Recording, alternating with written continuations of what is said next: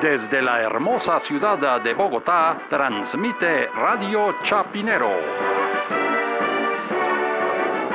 Y estas son las noticias. Santa Fe de Bogotá.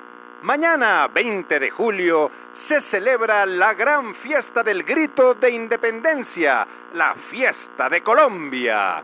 Más noticias cuando regresemos. Claro, un día histórico, el Día del Florero, que fue bien importante, ¿o no? Sí, claro, y pues digamos es la fiesta patria por excelencia y yo creo que, que muchos colombianos van a estar celebrándolo. Claro, y además es un festejo que es de palpitante actualidad en este momento, sobre todo para los del Centro Democrático, lo del Día del Florero.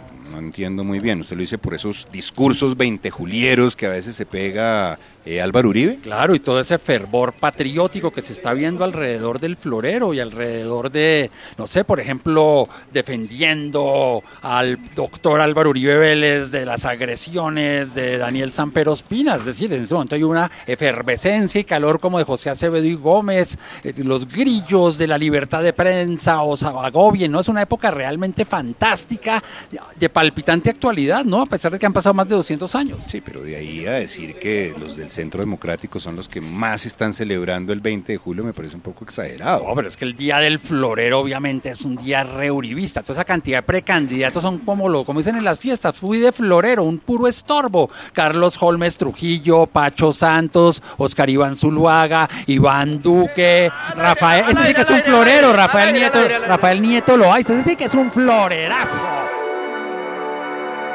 Santa Fe de Bogotá.